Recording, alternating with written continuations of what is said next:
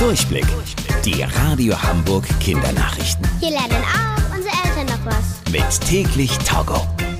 Ich bin Stefan. Hi. Ein fliegendes Auto hat jetzt einen erfolgreichen Testflug gemacht.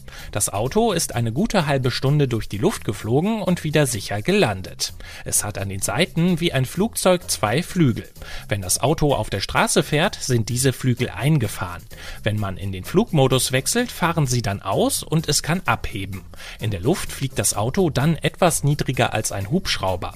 Eine ganze Familie passt aber nicht ins fliegende Auto. Es hat nämlich nur zwei Sitzplätze.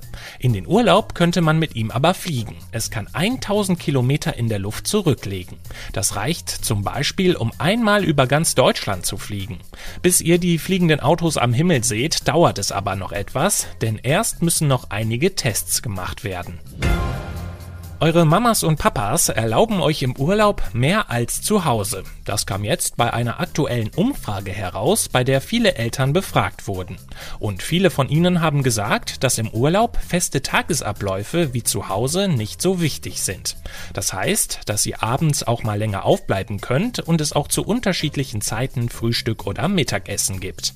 Einige Mamas und Papas erlauben euch im Urlaub sogar jeden Tag ein Eis zu essen.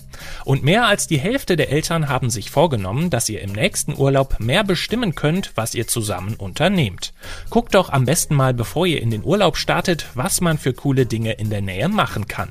Die Radio Hamburg Kindernachrichten. Mit täglich Togo.